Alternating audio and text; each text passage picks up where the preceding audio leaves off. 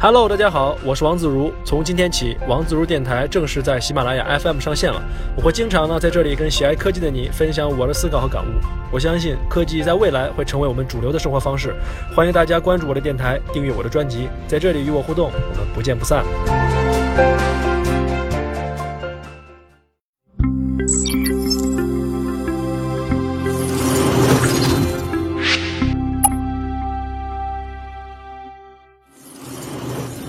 Hello，大家好，科技不无聊，欢迎收看这一集的科技相对论，我是王自如，我们又回来和大家见面了。那么第一季的最后一集呢，我不知道大家还记不记得啊？我们探讨的话题呢是极客啊，不如咱们今天呢就沿着这个话茬接着往下聊。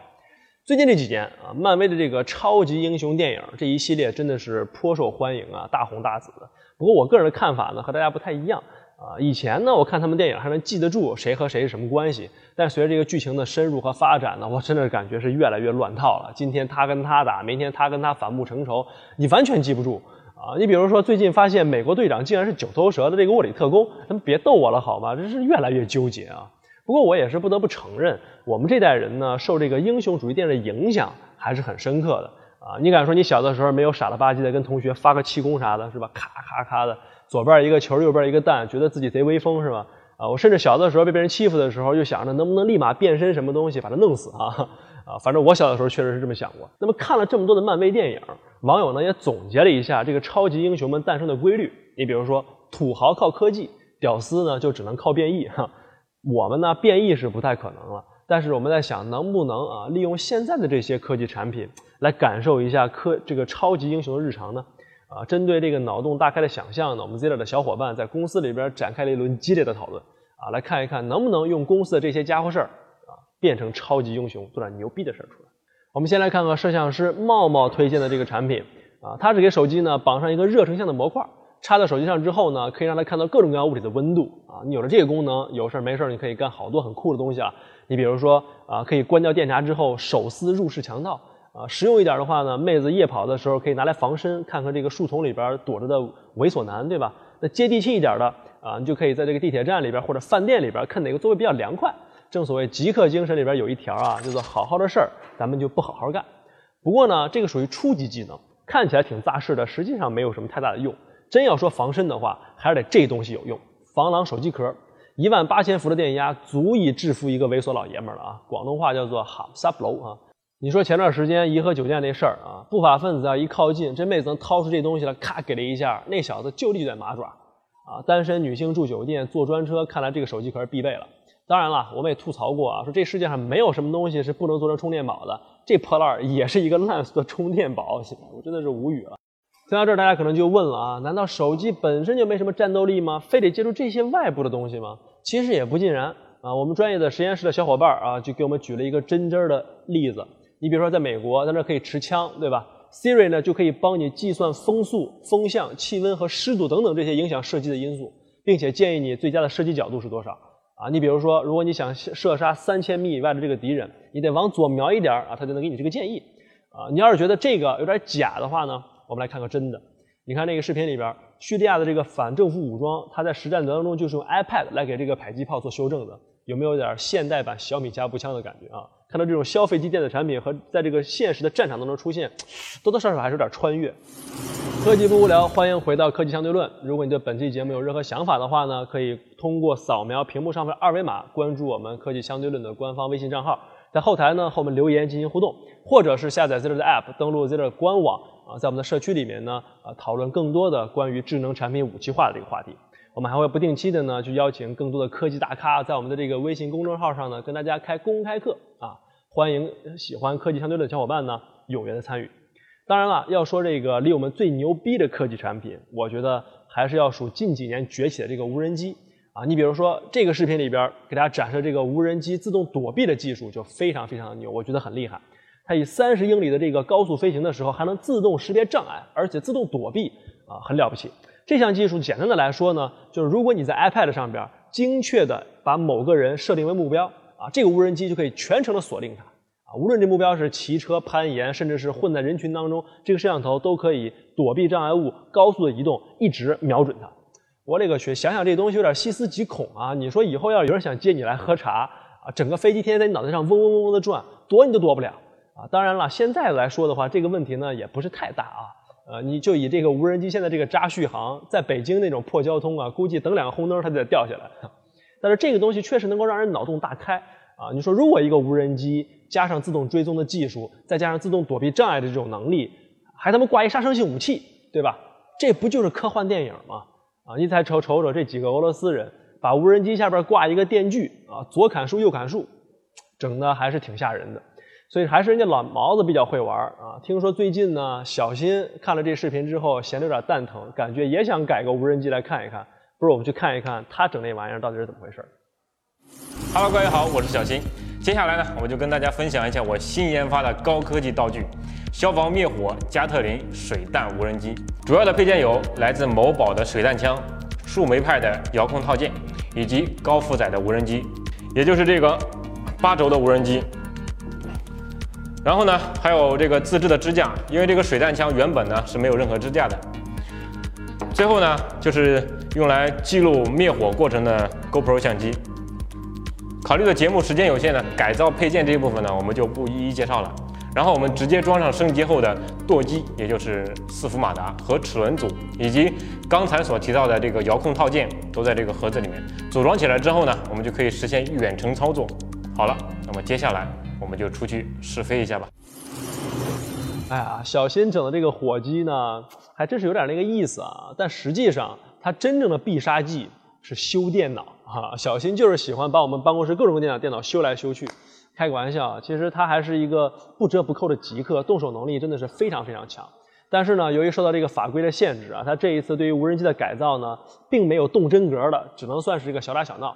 不过话说回来，经过我们这么一折腾呢，大家有没有发现，其实我们身边的很多的科技产品呢？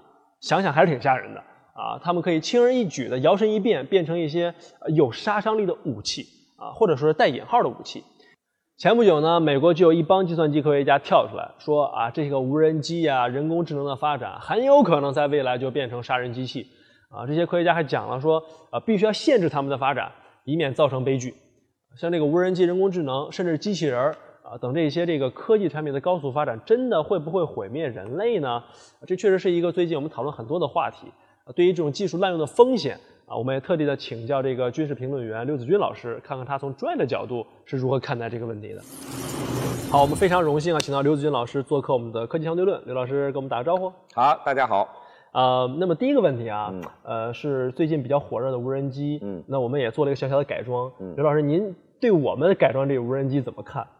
我觉得改装还是很有创意的啊！你像这无人机，如果真把它放一武器在上面啊，这个可能性是存在的。嗯，因为我们知道现在这个恐怖袭击事件现在已经成立全球啊，成一个开始那个蔓延的趋势。是，中国也开始有了。我们也知道那个像昆明三一事件啊，也出现这种恐怖事件。但这种恐怖袭击事件还没有像这种巴黎恐怖啊，用的是这个枪械，对吧？在中国这个管控枪械比较严。嗯。但这无人机恰恰是一个空白，我们在管理中间。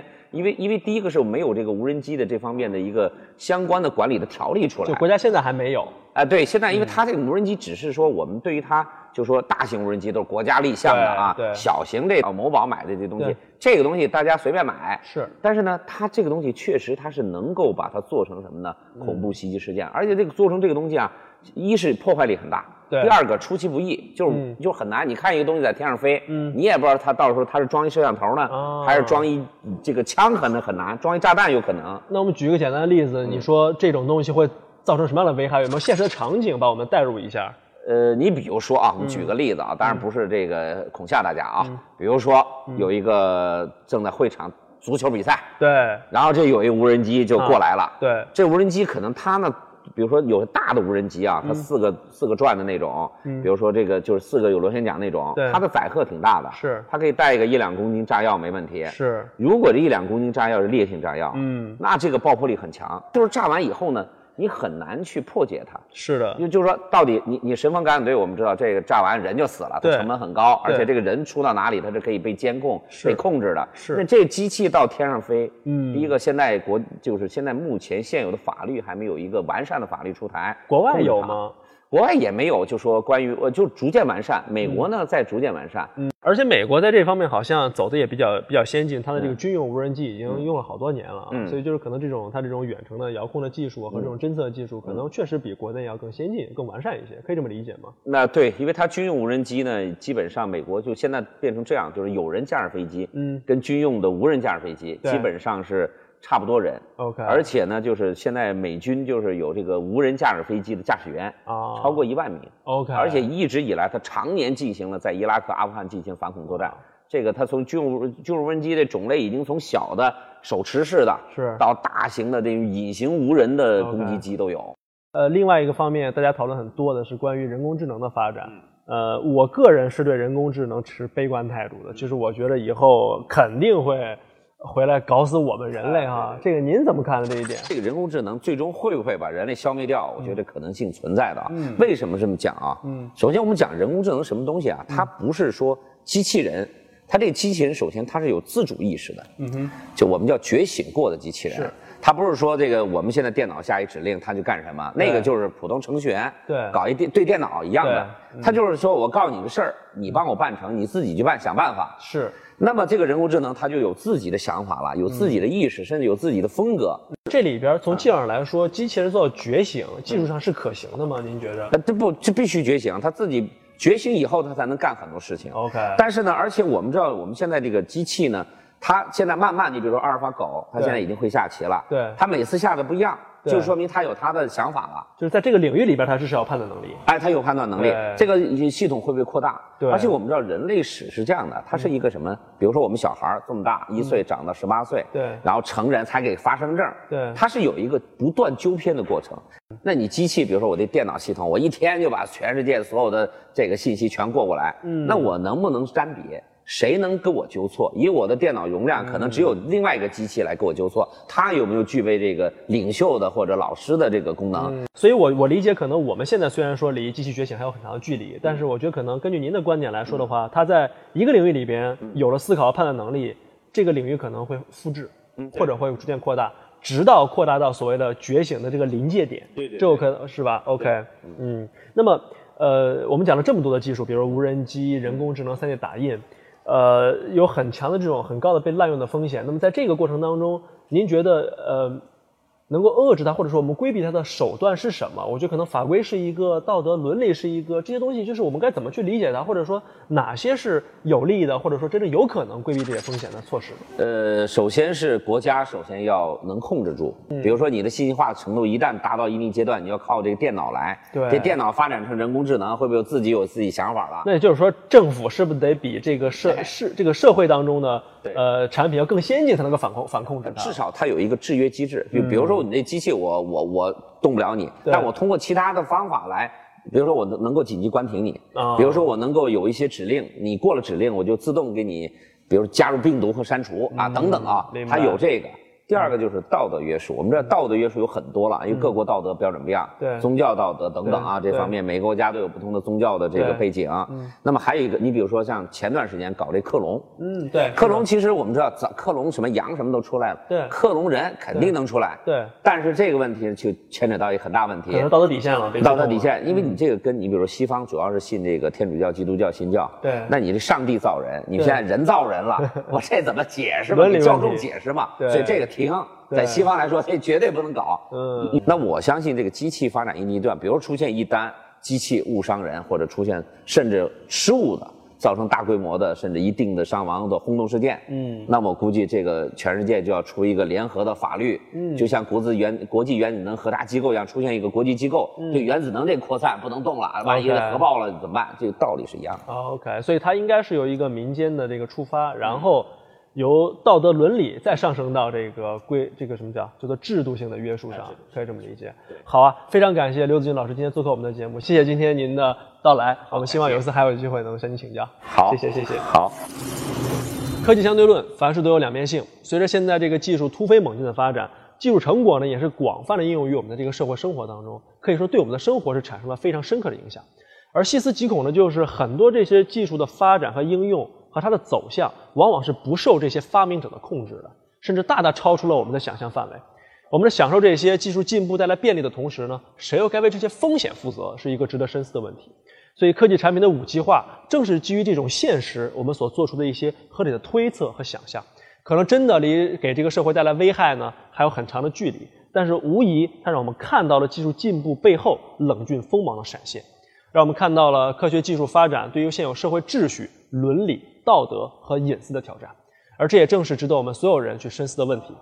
好了，今天的这个节目呢就到这儿。如果你对这个本期节目有任何的建议的话呢，可以通过扫描屏幕上面的二维码，关注我们科技相对论的官方微信公众账号，在后台给我们留言进行互动，或者是下载 Ziller App，登录我们的官方网站啊，进行更多话题的探讨。我们还会不定期的邀请科技大咖在我们的微信公众号呢跟大家开公开课，欢迎喜欢科技相对论的小伙伴们呢踊跃参与啊。那么这一次科技相对论第二季回归之后。我们就不走了啊！他会定期的跟大家见面，分享我关于科技生活的一些观察、思考和感悟，让科技真正的成为一种生活方式。